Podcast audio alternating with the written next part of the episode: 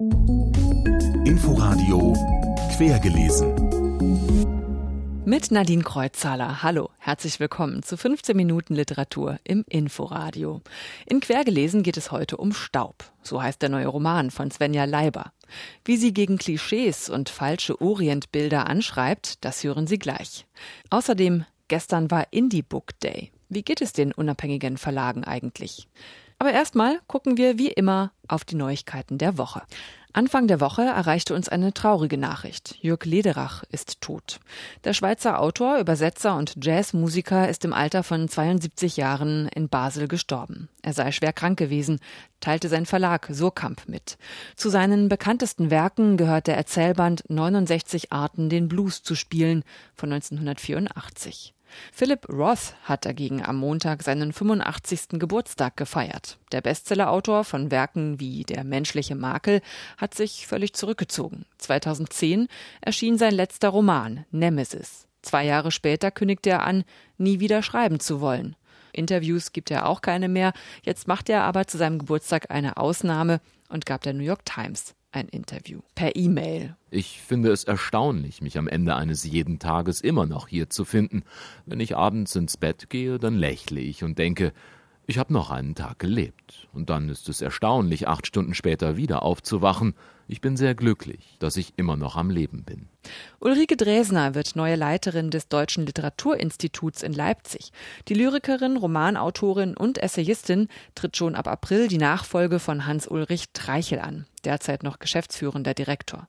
Das Literaturhaus Berlin hat mit einem Frühlingsfest seinen Neustart unter neuer Leitung gefeiert. Vor elf Wochen übernahmen die Literaturwissenschaftlerin Janika Gellinek und die Kunsthistorikerin und Ausstellungsmacherin Sonja Longolius das Haus. Die beiden sind erst Ende 30 und treten die Nachfolge des langjährigen Chefs Ernest Wiechner an. Vor der bewegten Geschichte des Gebäudes und der Tradition des Hauses haben die beiden Respekt.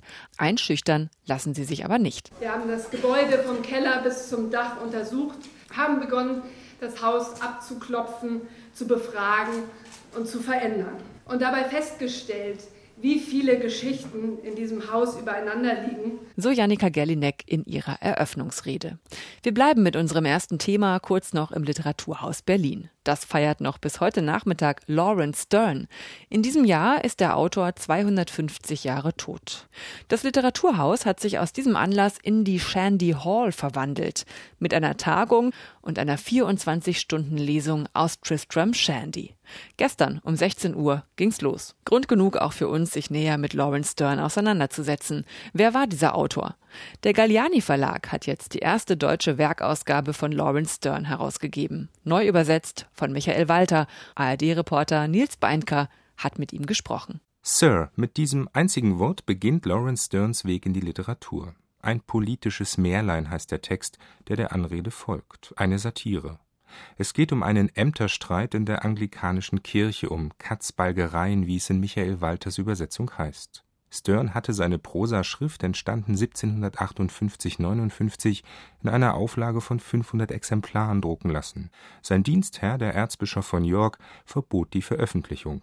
Die Broschüren wurden verbrannt, der Text selbst konnte immerhin gerettet werden. Jetzt kann man ihn erstmals in deutscher Übersetzung lesen. Wäre er nicht gezwungen gewesen, ihn, glaube ich, schreiben zu müssen, um seines Rufes willen. Er hätte den Text nicht geschrieben. Als er dann gesehen hat, er muss sich in irgendeiner Form verteidigen, hat er sich alle Mühe gegeben, dies zu tun.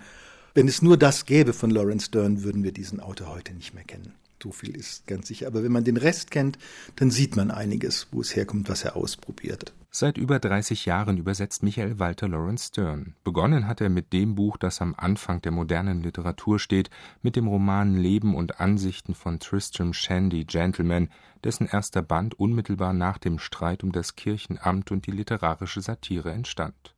Die Art, in der Stern schrieb, war so anders. Er erzählte mit der großen Freude an Abweichungen und Umwegen, der Überzeugung folgend, die Schriftstellerei sei nur eine andere Art der Konversation. Dieses Buch ist völlig anders aufgebaut, als wie Romane bis damals aufgebaut waren. Es hat keinen richtigen Anfang, kein richtiges Ende und im Grunde auch keine geradlinige Entwicklung. Es springt munter hin und her in der Zukunft, in der Vergangenheit, es muss die Lesererwartungen total enttäuscht, aber auch total gekitzelt haben natürlich. Das Besondere an Michael Walters Übersetzung, er hat sie über die Jahre hinweg fortgeschrieben, im Detail, in einzelnen Worten wieder und wieder variiert, auf der Suche nach dem richtigen Ton, nach einer noch größeren Genauigkeit für den Tristram Shandy und die sentimentale Reise. Ebenso versucht Michael Walter in seinen Übersetzungen eine Sprache zu finden, die die Welt des 18. Jahrhunderts mit unserer Gegenwart verbindet. Mit einer Historisierung habe das nichts zu tun, sagt der Übersetzer. Er beruft sich dabei auch auf Stern.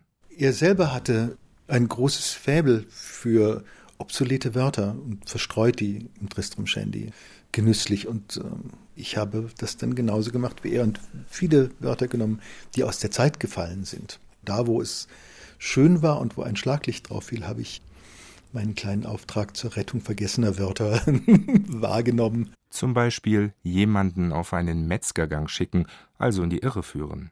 Diese Kunstsprache bestimmt auch die übertragenen Briefe Sterns. Der große Teil von ihnen ist überhaupt zum ersten Mal in deutscher Übersetzung zu lesen. In der von Michael Walter übersetzten deutschsprachigen Ausgabe der Werke Lawrence Sterns kann man vieles entdecken, darunter wie das Leben und Erleben zu großer Literatur werden kann. Man muss allerdings verdammt genau lesen. Das aber verlangte auch Lawrence Stern von denen, die sich auf seine so besondere Literatur einlassen wollten. Wer sich darauf einlassen will, kann dies tun mit der Werkausgabe von Lawrence Stern im Galliani Verlag. Mehr Informationen dazu finden Sie auch auf inforadio.de. Gestern war Indie Book Day. Mit diesem Tag machen jedes Jahr die vielen unabhängigen Verlage auf sich aufmerksam. Auch auf der Leipziger Buchmesse vor einer Woche waren natürlich viele unabhängige Verlage da und haben nicht nur Werbung für ihre Bücher gemacht, wie alle Verlage, sondern auch über die Lage für sie auf dem Buchmarkt diskutiert. Und die ist eher schlecht. Die Menschen kaufen immer weniger Bücher, kleine unabhängige Verlage haben es immer schwerer. Ich habe mich auf der Leipziger Buchmesse mit Britta Jürgs unterhalten. Sie ist Chefin des Aviva Verlags und Vorsitzende der Kurt Wolf Stiftung. Sie mietet jedes Jahr wieder einen Stand auf der Messe, obwohl sie es sich eigentlich nicht leisten kann. Es ist irgendwie der völlige Wahnsinn, aber es hat was zu tun damit mit der Sichtbarkeit der unabhängigen Verlage, mit der Sichtbarkeit meines Verlages, dass ich denke, ich will mir das leisten und will und muss das machen, einfach damit der Verlag sichtbar ist. Es gibt natürlich ganz viele tolle, engagierte Buchhandlungen, wo die Aviva-Bücher zu finden sind, aber in den Ketten kommen sie eigentlich so gut wie überhaupt nicht vor. Deswegen finde ich das so wichtig, hier zu sein. Um auf ihre Situation aufmerksam zu machen, hat Britta Jürgs gemeinsam mit über 60 anderen Verlegern schon vor der Buchmesse die sogenannte Düsseldorfer Erklärung unterschrieben, mit Forderungen auch an die Politik. Sie schlagen unter anderem vor, einen dotierten Preis für unabhängige Verlage zu schaffen. Es fehlt natürlich an Anerkennung für das, was wir machen, dass wir als Verlage Kulturarbeit leisten.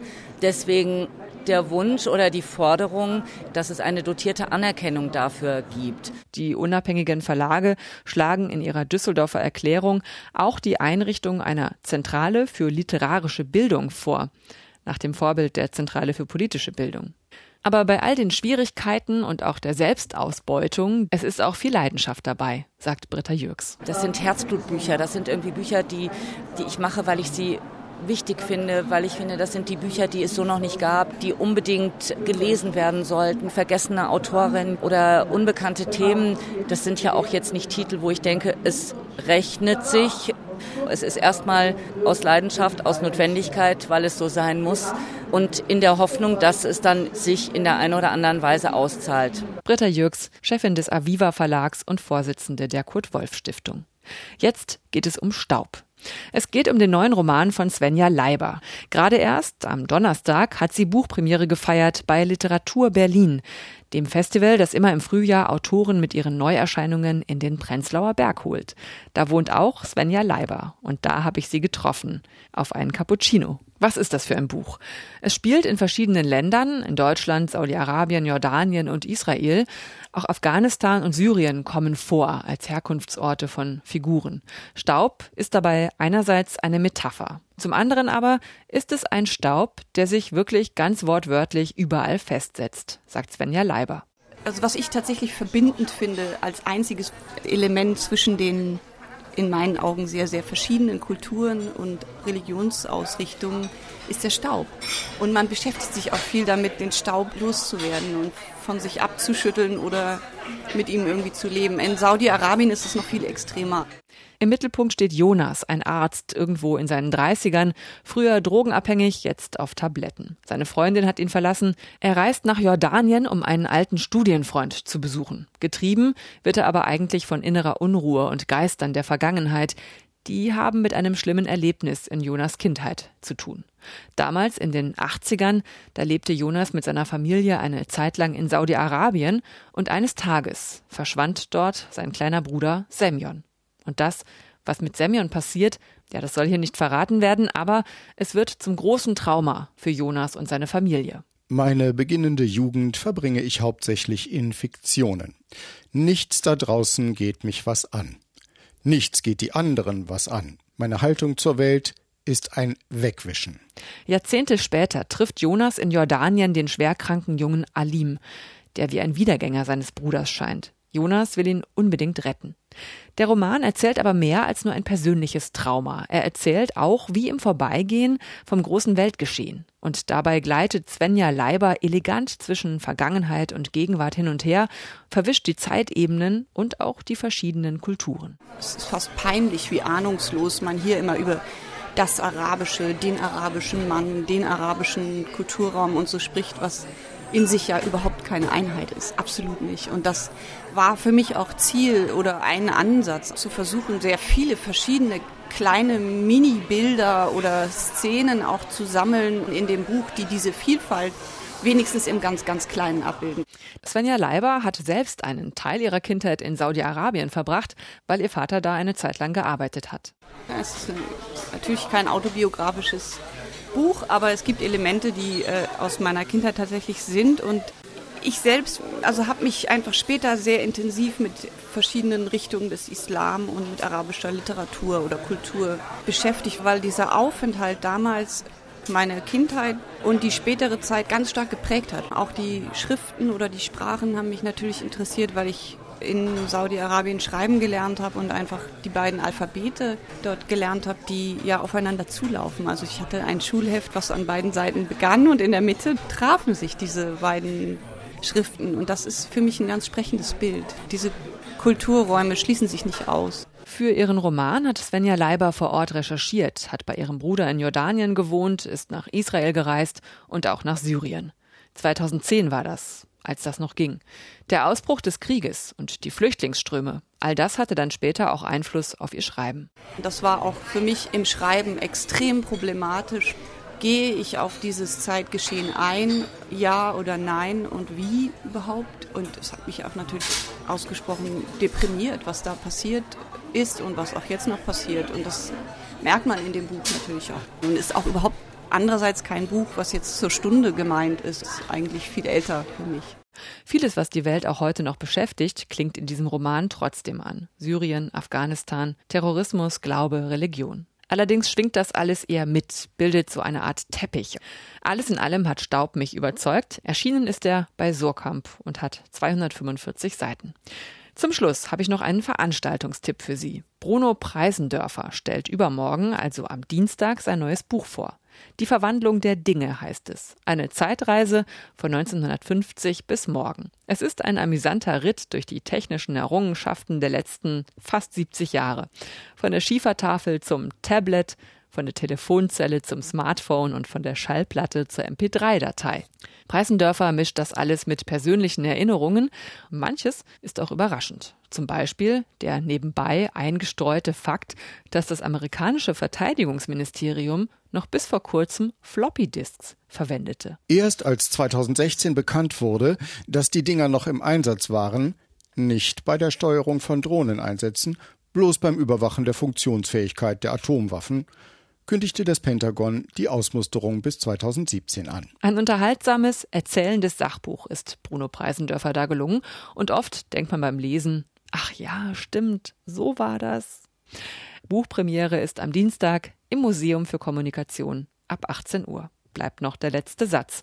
Bei uns ja immer der erste aus einem Roman. Diesmal kommt er aus Abifeier von Erik Niel. Im Winter erzählte mir meine Tochter Nora, einige Wochen nach den Abiturprüfungen werde ein Fest stattfinden. Ein Ball, zu dem auch die Eltern und Verwandten eingeladen seien. Und damit beginnen die Probleme. Mehr dazu dann nächste Woche in Quergelesen. Bis dahin, machen Sie's gut. Einen schönen Sonntag noch wünscht Nadine Kreuzhaler. Inforadio Podcast.